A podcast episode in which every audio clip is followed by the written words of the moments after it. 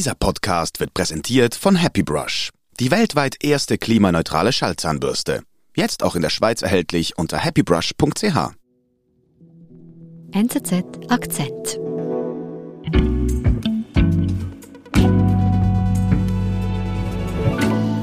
Silke, hast du selbst Klimaangst? Ich würde es jetzt nicht Angst nennen. Ich sorge mich natürlich um das Klima. Ich esse auch kein Fleisch, fahre mit der Bahn und mit dem Fahrrad. Aber es ist nicht so, dass ich nachts nicht schlafen kann oder an nichts anderes mehr denken kann. Mhm. Also das heißt, Klimaangst, das bedeutet wirklich mehr, als sich einfach nur um den Klimawandel Sorgen zu machen. Ja, auf jeden Fall. Also die Betroffenen leiden, sie bekommen das Thema nicht mehr aus dem Kopf, sie fühlen sich tatsächlich existenziell bedroht, sie spüren diese Angst und, und die äußert sich eben auch psychisch und körperlich. Der Klimawandel löst bei immer mehr jungen Menschen eine existenzielle Angst aus.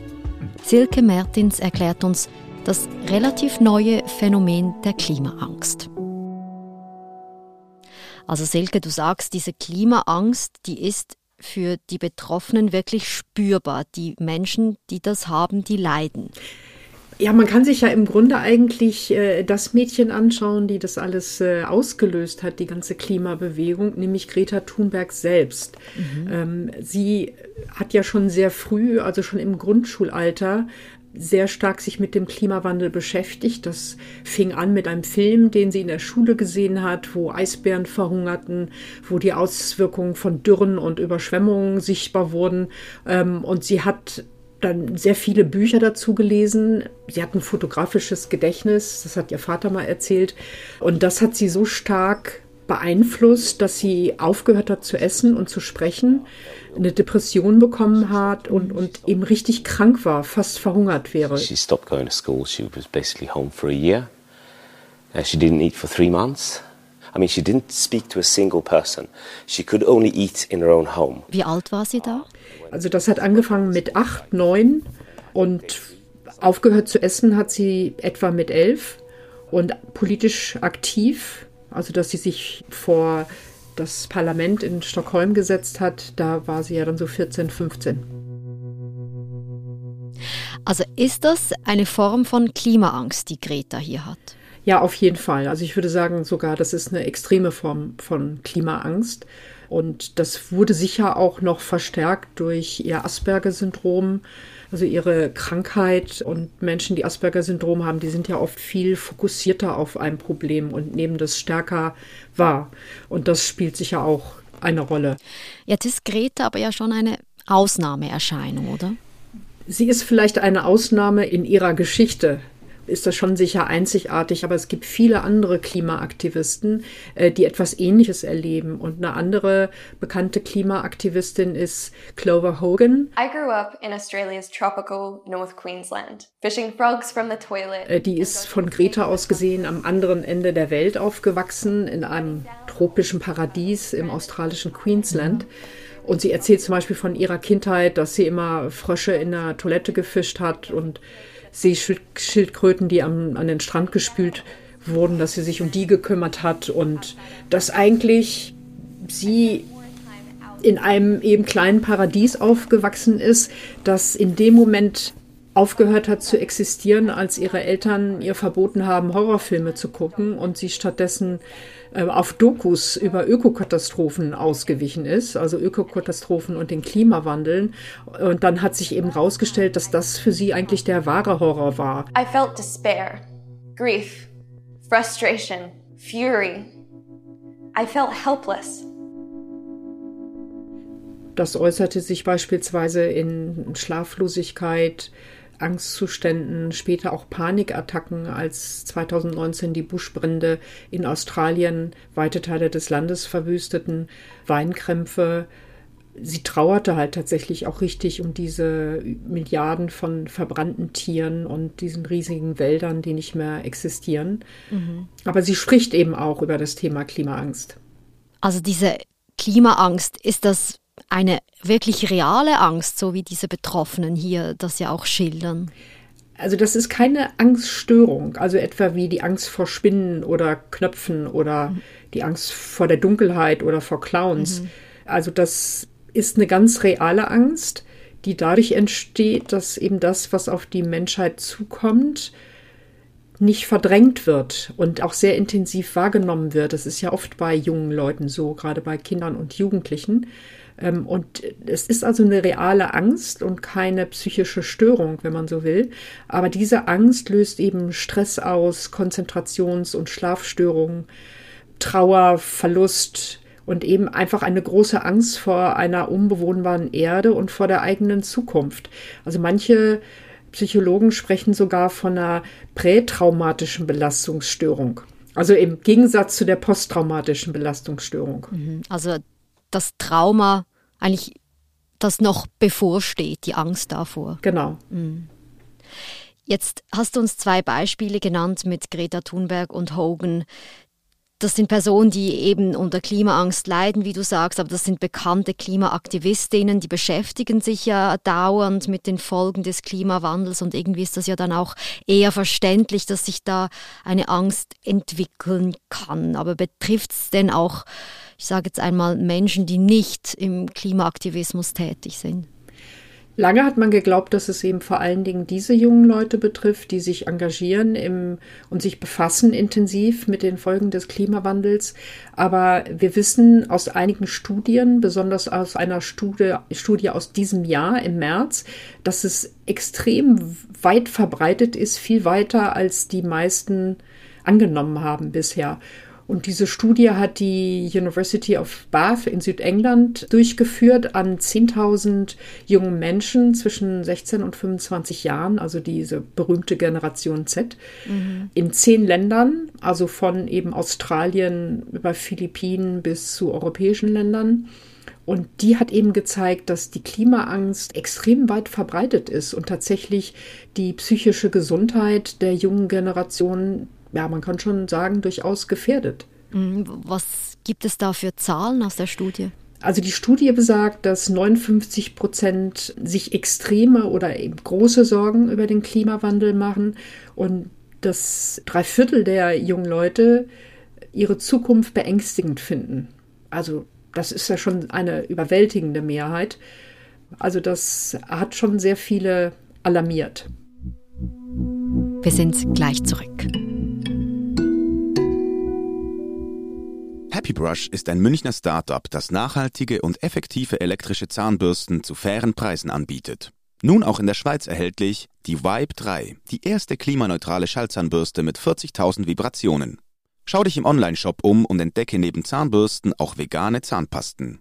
Als NZZ Akzenthörer erhältst du 10% Rabatt auf www.happybrush.ch.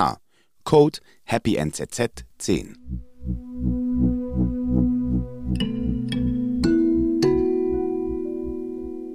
Sagt die Studie dann jetzt aber auch, wie viele junge Menschen tatsächlich auch unter dieser Klimaangst leiden, also das körperlich und psychisch auch wirklich spüren? Also das wird in der Studie nicht genau deutlich. Also da gibt es keine genaue Unterscheidung, bei welchen jungen Leuten sich dann tatsächlich Schlaflosigkeit und Konzentrationsstörungen, Panikattacken einstellen und bei welchen es eher eine sehr große Sorge ist. Aber wir wissen auf jeden Fall von Psychologen, dass sie selber erstaunt sind, wie viele mit diesem Problem zu ihnen kommen. Mhm. Also zum einen Kinder und Jugendliche selber, teilweise sogar sehr jung, noch im Grundschulalter und teilweise auch Eltern, die um Rat fragen, wie sollen sie mit den Ängsten und den Fragen ihrer Kinder umgehen. Aufmerksam wurde man auf dieses Problem tatsächlich aus der Praxis von Kinder- und Jugendpsychologen. Mhm. Was sind denn die Folgen von dieser Klimaangst? Eben, du hast jetzt gesagt, viele junge Menschen beschäftigen sich damit, machen sich Sorgen oder haben eben gar diese Klimaangst. Mit welchen Folgen?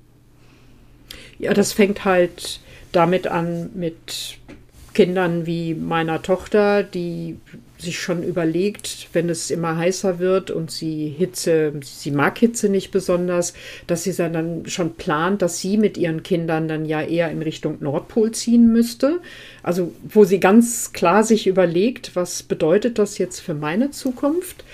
Und das hört auf bei Kindern, die dann tatsächlich nicht mehr schlafen können und sich nicht mehr konzentrieren können, dass viele überhaupt keine, also die Schule abbrechen oder eben keine weiterführende Bildung mehr anstreben. Mhm. Dass sie keine Kinder mehr bekommen wollten, das war auch Thema in der Studie, dass fast 40 Prozent sagen, sie wissen gar nicht, ob sie überhaupt noch Kinder haben wollen in äh, dem, was auf die, äh, auf den Planeten zukommt.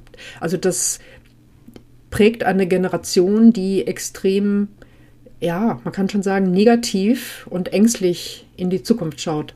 Hm. Wie soll oder wie muss denn jetzt eine Gesellschaft damit umgehen, wenn hier eine halbe Generation oder mehr Leute sogar äh, wirklich verängstigt sind, was die Zukunft betrifft und das Thema Klimaangst ähm, ein immer größeres Phänomen zu werden scheint? Also man muss da schon unterscheiden zwischen der jungen Generation eher in, in Europa, in den nördlichen Ländern. Für die ist das eine Zukunftsangst, aber für viele junge Leute in südlichen Ländern ist es bereits eine, eine Gegenwartsangst. Eine Angst davor, eben nicht aus Altersschwäche zu sterben, sondern durch die Folgen des Klimawandels. Also mhm. selber überhaupt nicht mehr alt zu werden. Da ist von Kindern noch gar nicht äh, die Rede, weil sich das teilweise schon sehr stark auswirkt mit Überschwemmungen, Hurricanes, Dürren vor allen Dingen. Man kann ja an Dürren auch einfach verhungern da muss schon was passieren, denke ich. Und gerade eben auch, weil es viele sehr junge Kinder betrifft. Die Psychologen in den USA etwa, die haben teilweise das schon als ein Syndrom äh, anerkannt, also diese Klimaangst, äh, die Umweltangst und haben da auch schon Strategien entwickelt, wie man damit umgehen kann. Also als Experten, aber auch als Ratschlag an die Eltern. Mhm. Also Klimaangst, das wird in Zukunft ein akzeptiertes Krankheitsbild sein. Was denkst du? Davon würde ich ausgehen. Also das äh, wird ja eher stärker als schwächer und man darf natürlich auch nicht vergessen, dass es immer mehr Kinder und Jugendliche und junge Erwachsene geben wird, die das selber ja auch erlebt haben. Mhm. Also wir müssen ja nur an Deutschland denken, wo äh, nicht nur rund 200 Menschen gestorben sind bei den Überschwemmungen, sondern da sind ja Tausende eben auch Kinder gewesen, die das miterlebt haben, nah oder ein bisschen weniger nah und deren Gefühlswelt davon betroffen ist. Mhm. Jetzt für die einzelnen Betroffenen, die wirklich psychisch und körperlich unter dieser Klimaangst leiden, das muss extrem schwierig sein. Wie gehen denn jetzt zum Beispiel auch Greta und Hogan mit dieser Klimaangst um? Also Greta Thunberg hat eigentlich durch ihren Aktivismus gelernt, ihre Angst zu bewältigen. Sie hat natürlich immer noch Angst. Sie hat das ja auch äh, bei der UNO und äh, in Davos beim Weltwirtschaftsforum den Entscheidungsträgern und Politikern entgegengeschleudert. Ich will, dass ihr die Angst spürt, die ich auch spüre. Ähm, aber durch ihren Aktivismus hat sie doch daraus gefunden, mhm. ähm, aus dieser Lähmung und ihrer eigenen Depression. Und Clover Hogan hat das, ist diejenige die ge gewesen, die das auf den verschiedenen Klimakonferenzen und in der Bewegung direkt thematisiert hat. Die also immer wieder sagt, wir müssen mit der Klimaangst umgehen lernen und die eben auch sagt, der beste Ausweg ist, nicht eben nichts zu tun und sich dieser Lähmung hinzugeben, und zu sagen, man kann eh nichts machen, es ist alles so schlimm, oder das Ganze zu verniedlichen, sondern zu sagen, man kann aus dieser Klimaangst lernen, damit umzugehen und ein Stück weit auch herausfinden, indem man aktiv wird. Und das ist das, was sie mit ihrer NGO Force of Nature ähm, auch betreibt. Also diese Vernetzung und sie versucht eben den Jugendlichen quasi beizubringen, wie sie herausfinden können aus einer Klimaangst, von der sie sich überwältigt fühlen, durch Aktivität.